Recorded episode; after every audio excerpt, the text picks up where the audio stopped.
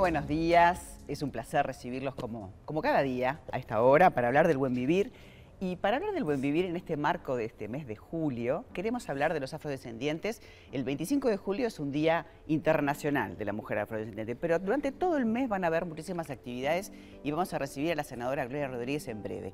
Antes te quiero dar un consejo, porque ya que estamos en este mes, hasta fin de mes, hasta el 31, podés comprando diferentes electrodomésticos, son seis, eh, eficientes, ahorrar. ¿Por qué te digo esto? Porque la UTE te devuelve 2.022 pesos. Lo que tenés que hacer es, cuando compras este, alguno de estos artículos, eh, inscribirlo en la página web o guardar la factura y en la siguiente factura tuya de la UTE vas a ver que hay una quita. Es un beneficio este, para ti y tu familia, no importa que vos compres en cuotas estos electrodomésticos eficientes, ¿no? Porque de eso se trata. Y bueno, y vamos a estar ahorrando. Así que te recomiendo de que vos estés Y si no lo hiciste antes, y decís, bueno, ya compré algo, bueno, estás a tiempo de hacerlo también. Muy bien, con este, este mensaje tan interesante nos vamos a hablar entonces con la senadora. Bienvenida, Gloria, es un placer de verdad tenerte en el marco de este mes. Este, que van a haber muchas actividades y que además yo sé que estás trabajando incansablemente desde hace tiempo. Muchísimas gracias María, un placer estar en Buen Vivir, realmente para mí es un gusto.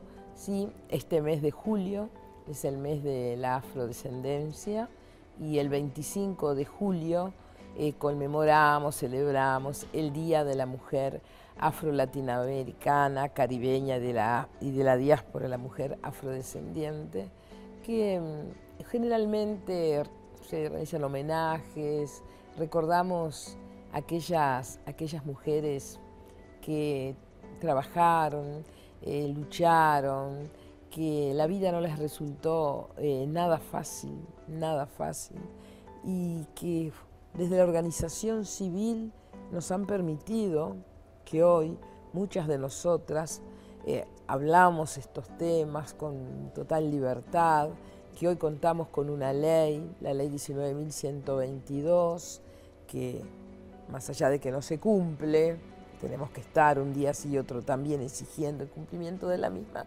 pero hemos avanzado. Poco. Con respecto a esta ley, ¿habrías, ¿harías alguna modificación? O más allá de que está en los estatutos, está escrita y no se cumple, que vamos a hablar, ¿te parece que está correcta o, cambiarías alguna cosa? Sí, en esta ley hablamos de que en un 8% de los empleos de los llamados públicos eh, se le deben de destinar a las personas afrodescendientes. Pero, ¿cómo? Aquí, ¿Cómo nos definimos quién es el afrodescendiente? Por la autopercepción. Y acá tenemos un grave problema, porque en muchos llamados se han presentado personas que no son afrodescendientes, pero muchas personas que son afrodescendientes. Y su fenotipo no es de un afrodescendiente. Entonces, eh, es un trabajo que no lo vamos a poder, modificaciones que no lo vamos a poder realizar en este, en ahora, este, de forma este, muy pronto. Nos va a llevar un tiempo. ese 8% este, tampoco se está cumpliendo. Ese 8% ¿no? se está cumpliendo, lamentablemente no se, está cumpliendo.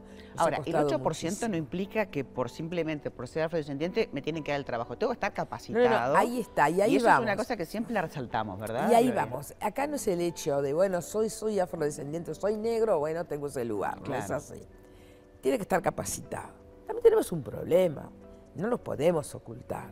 Es el tema que en las bases, muchas veces en las bases de los llamados, nosotros los afros, no, no, no, no, no, no estamos a la altura de ese llamado, ¿verdad? No cumplimos con los requisitos de ese llamado. Entonces tenemos que trabajar muchísimo en el tema de la educación. Totalmente. Hoy contamos, hoy contamos con la División de Políticas Públicas para las Personas Afrodescendientes. Es una división nacional que en este, en este presupuesto de este gobierno, por primera vez, por primera vez el colectivo cuenta con un presupuesto. Porque generalmente tenemos programas y más programas.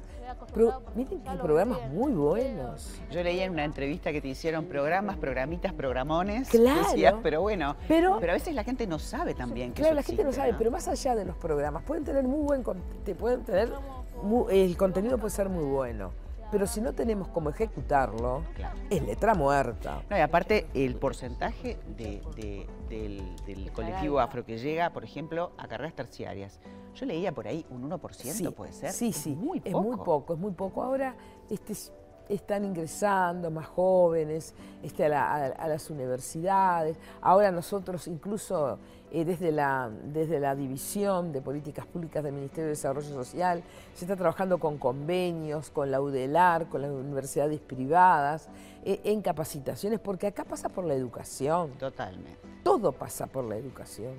Si yo no estoy educada, yo no puedo llegar a, determinados cargos este, de decisión. Es que una persona formada accede a otra variedad de trabajos, a otra, a otra, a otro abanico de posibilidades. Totalmente. Y si vos no, no estudias en un país como el nuestro, bueno, estás muy limitado. Claro, pero hay que dejar muy claro, porque entonces nos pueden decir, bueno, ¿por qué no estudian? ¿Y por qué, hay que, hay que trabajar? nos pueden decir, ¿y por qué no estudian? ¿Por qué no se capacitan? Porque generalmente nos dicen, ¿verdad? ¿Por qué? Porque hay que trabajar, porque se trata de un colectivo muy empobrecido, un colectivo que, llega a estas tierras como esclavos. Nosotros llegamos esclavizados.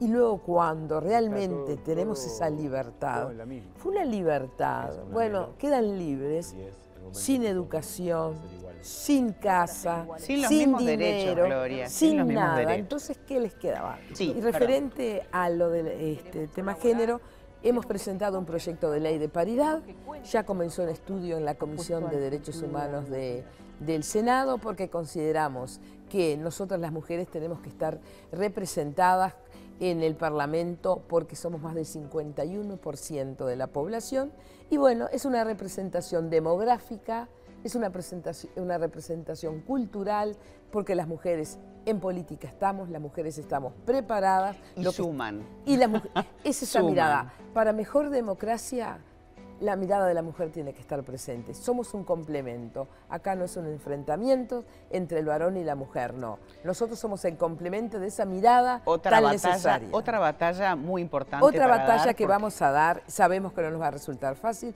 pero es nuestro compromiso. Así que María, muchísimas gracias por la invitación. Para nosotros es un placer, un lujo tenerte, Gloria. Muchísimas gracias, gracias muy por amable. el trabajo que están llevando adelante. Gracias.